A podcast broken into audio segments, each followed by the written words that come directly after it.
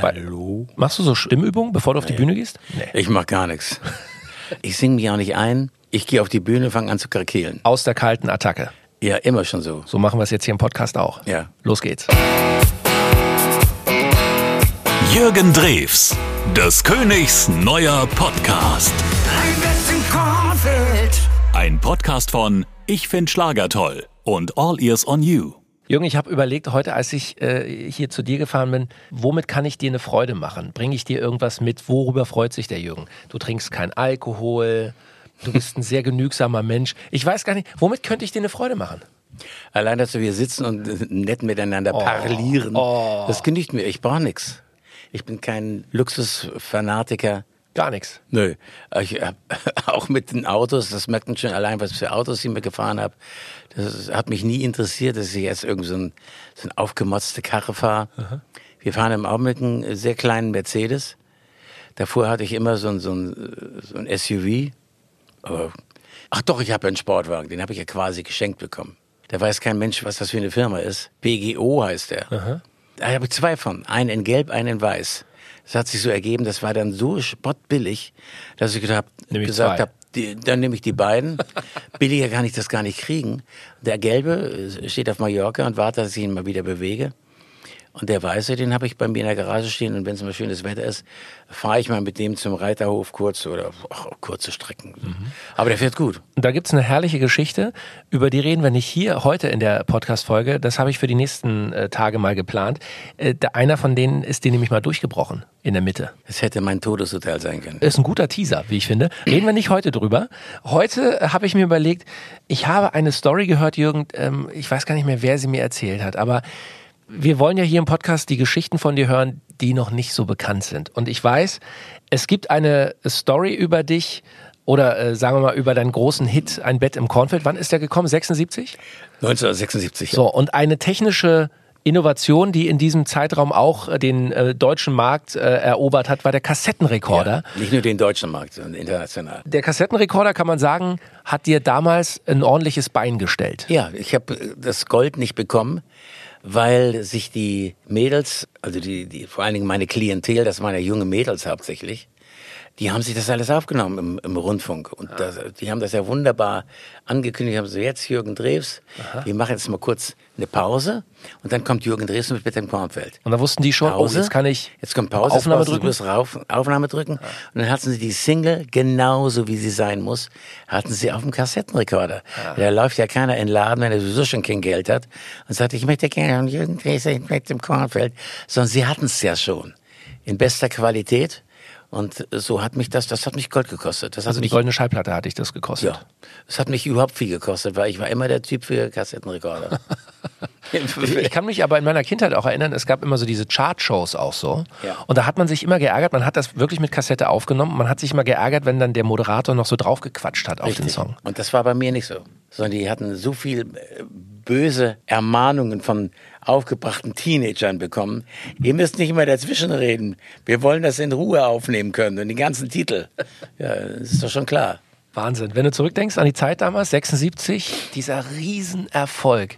Was war das für eine Zeit für dich damals? Wie, wie ja, die Zeit fing ja schon anders an. Ich habe immer schon Musik gemacht. Ich habe mit 14 schon auf der Bühne gestanden, mit zittrigen Knien und habe Benjo gespielt in der Jazzband. Aber da habe ich ja nicht gesungen. Doch ich habe irgendwann mal angefangen, weil die mich gebeten haben, geh doch auch mal nach vorne, versteck dich doch nicht immer hinten, geh doch mal nach vorne. Wir hatten ja nur ein Mikrofon. Und dann haben sie gesagt, sing doch mal Ice Cream, News Cream, everybody wants Ice Cream. Ich sage, das kann ich nicht. Bist du bescheuert oder was? Ich sage, ja, das habe ich dann gemacht. Ich habe geschwitzt wie ein Idiot mit rotem Kopf. So fing ich an zu singen. Daran habe ich mich später dann erinnert, weil ich hatte immer so eine Animosität gegen Schlager. Weil ja auch im Rundfunk das immer so, gerade bei den Öffentlich-Rechtlichen, wurde Schlager eigentlich immer so mit, äh, na ja, das ist eigentlich gar keine Musik. Die verkaufen zwar, aber das ist, wir spielen euch jetzt mal was Richtiges vor. Rod Stewart, ja. Was ich total verstand, weil ich habe überhaupt kein Deutsch gehört. Und ein Bett im Kornfeld, äh, wenn ich es richtig verstehe, heißt das, dass du den Song eigentlich gar nicht machen wolltest? oder nicht so richtig das begeistert ich, war? Das war mir meine Plattenfirma. Der Chef meiner Plattenfirma hat gesagt, wenn du das singst, machst du einen Hit. Ich sage, ja, aber ich will doch eigentlich gar nicht Deutsch singen und so weiter und so fort. Ja, ja, das kennen wir schon, auch von anderen Interpreten. Sing das mal in Deutsch und du hast hier einen Vertrag mit, mit uns, wir sind eine große Firma. Siegel steht auch noch dahinter. Ralf Siegel. Ralf Siegel. Und äh, wir haben eigentlich alles zusammen. Ja, ja, hm, ja. Und jetzt habe ich dann Bett im Kornfeld gesungen und ich, ich weiß nicht, ob ich es schon erzählt habe. Und ich erinnere mich noch, das habe ich dann nicht bei mir zu Hause gesungen, obwohl ich es hätte gut machen können. Ich habe schon eine der ersten vier Spuren, weiß ich noch, von Telefunken. So Rekorder mit, mit, äh, Ja, mit großen, Band drauf. dicken Spulen. Wahnsinnig schwer. Das weiß ich noch, dass ich aus dem Windrose-Studio hatte. Windrose-Studio Hamburg. Ganz bekanntes Studio, haben ganz bekannte Leute aufgenommen. Genau die Maschine hatten die da stehen, die habe ich denen abgekauft. Hab die bei mir stehen gehabt. Und die habe ich auch mit nach München dann später genommen. Später hatte ich ja richtig 24, habe ich sogar zwei 24 Spuren aneinander gekoppelt. Er hat schon 48 Spuren. Ich war schon ziemlich weit mit allem und habe dann mit anderen Studios zusammengearbeitet, die die Playbacks erstellt haben, wo ich dann dabei war. Ich hatte es immer in der Hand. Ich war eigentlich der Produzent und habe dann da drauf bei mir die Gesangsspuren gemacht. Ich habe unheimlich schöne Sachen, wo ich auch die Chöre alles selbst singe und so weiter und so fort. Habe ich mir gerade auf dem Weg hierher, habe ich mir wieder ein paar Sachen angehört von früher, wo ich die Chöre wieder gebrauchen kann, die ich einfach nur weiter überarbeite. Ich habe un unheimliches Arsenal an Titeln. Da kam also jetzt nach dieser ultimativen Jubiläums-Best-of, da wird wieder ein oder zwei LPs werden wieder kommen, wo ich auch alte Stimmen von mir wieder nehme, also Chorstimmen und nur neu synchronisiere. Hat sich deine Stimme sehr verändert in den letzten Jahren? Beobachtest du das? Ja, ist ein bisschen tiefer geworden, meine ich. Vom Rauchen kann es nicht kommen, du rauchst ja nicht. Nee. Vom Trinken auch nicht. Nee.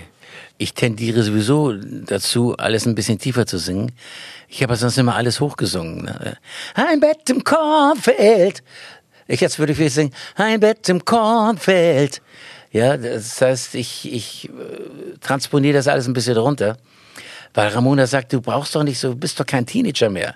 Sing doch ein bisschen deinem Alter entsprechend. Ich sag, wie soll ich denn singen als 76er? ein Bett im Kornfeld. Soll ich so singen? Du hast ja ein Bett im Kornfeld äh, tatsächlich jetzt vor kurzem nochmal neu aufgenommen mit Ben Zucker zusammen. Ja, das war eine neue Aufnahme schon und ähm, für diese ultimative Jubiläums-Best-of, wo ich gerade einen Titel aus dieser ultimativen Jubiläums-Best-of, die letzte Auskopplung, die jetzt gerade läuft, weil das ist sehr aktuell, wovon ich jetzt erzähle. Die die ganze LP ist ja immer in den Top 20, schon seit Monaten. Die letzte habe ich jetzt mit Kerstin Ott gesungen, äh, habe ich sie drauf singen lassen. Das heißt, irgendwann, irgendwo, irgendwie sehen wir uns wieder. Eine sehr schöne Nummer, äh, hatte unheimlichen Erfolg. Und davor mit Ben, den Ben liebe ich ja. Und ich weiß noch, so meine erste Erinnerung an ihn, es strich mir auf einmal einer über die Haare. Was du ja gar nicht magst, weil ich weiß, Was ich gar nicht du bist mag. ja ein, ein, sagen wir mal, gerade bei, bei Jungs oder bei Männern, ein ganz unkörperlicher Typ. Du magst ja nicht mehr Hände schütteln oder Umarmung ist gar nicht dein Ding. Mein Vater durfte mich noch nicht mehr umarmen, habe ich schon ein paar Mal erzählt. Es strich mir einer über die Haare und das war Ben Zucker. Das heißt also, im Umkehrschluss, der kannte mich schon, der mochte mich scheinbar auch gerne. Ich irgendwie, wir haben auch so ein Ding am Laufen. Ich finde den so geil. Und habe ich dann gesagt, Mensch Ben, hättest du Lust, ein paar Passagen zu singen beim in Kornfeld für diese Jubiläumsbestlauf, wo ich viele Kollegen mit ins Boot hole. Ich sagte, ja geil, darf ich Kornfeld mitsingen? Ja, singt er dann Kornfeld. Ich, find, ich mag ja die Stimme von ihm so gern, wenn er anfängt zu rühren. Das macht richtig Spaß. Das macht richtig Spaß. Und lass uns trotzdem nochmal zurückspringen ins Jahr 76. Du warst im Studio in München, Ralf Siegel hat das Ding mit produziert. Und dann irgendwann war die Platte fertig. Erinnerst du dich noch, als du sie das erste Mal im Radio gehört hast? Nee, das weiß ich nicht mehr, wenn ich das erste Mal. Vor allen Dingen höre ich ja keine deutschen Sender. Das, Mhm. Aber- aber und, wo und, war und, der- Und bei Thomas Gottschalk lief es auch nicht. Der machte ja damals Ja. ähm, äh, schon Bayern 3. Das war einfach der geilste Popsender. Und Gottschalk hat das immer so geil moderiert. Das war so, später kam dann noch äh, Jauch dazu. Die machten immer so äh, um die Mittagszeit, so 12 bis 14 Uhr, war erst Gottschalk, dann Jauch oder umgekehrt, völlig. Das hörten wir alle. Da bin ich dann, habe ich mich eingegruft auf Deutsch auf Bayern 3, was du sonst gar nicht hörtest. Du hörtest da immer nur Englisch. Aber wo war der Moment, wo du realisiert hast, Das ist ein Riesen. das ist ein Riesenhit?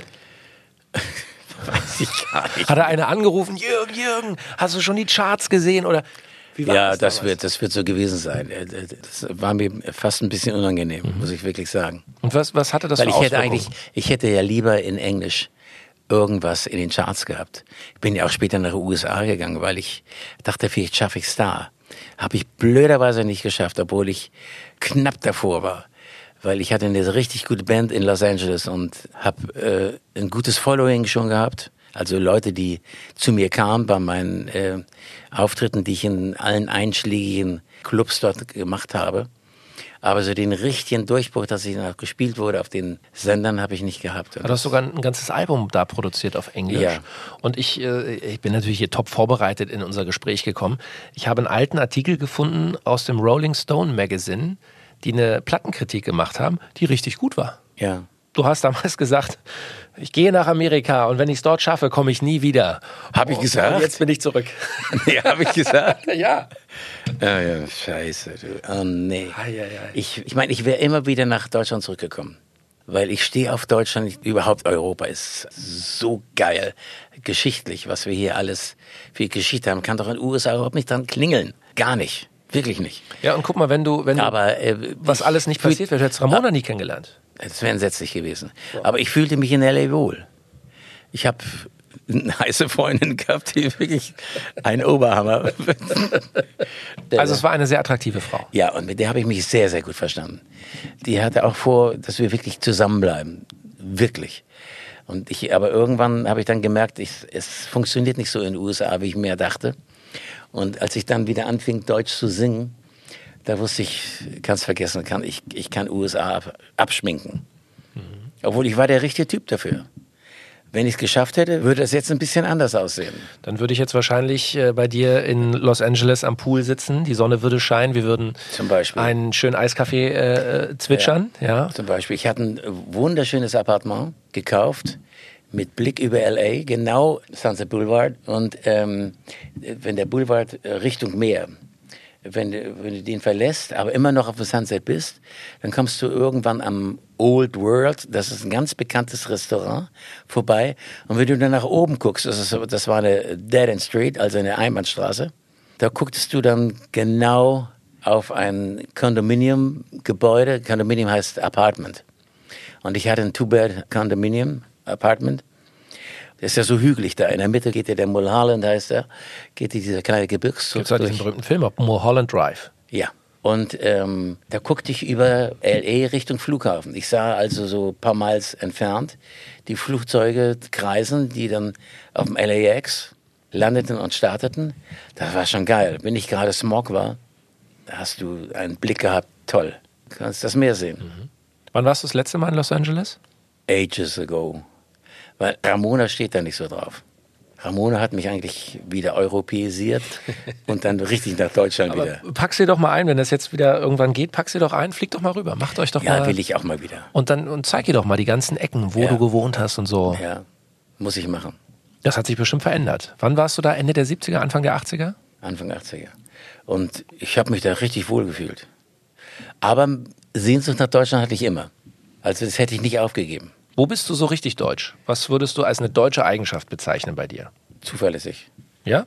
Bist du pünktlich? Ungern. Aber ich, ich, kann, ich kann pünktlich sein. Das habe ich gelernt in der Schule. Okay.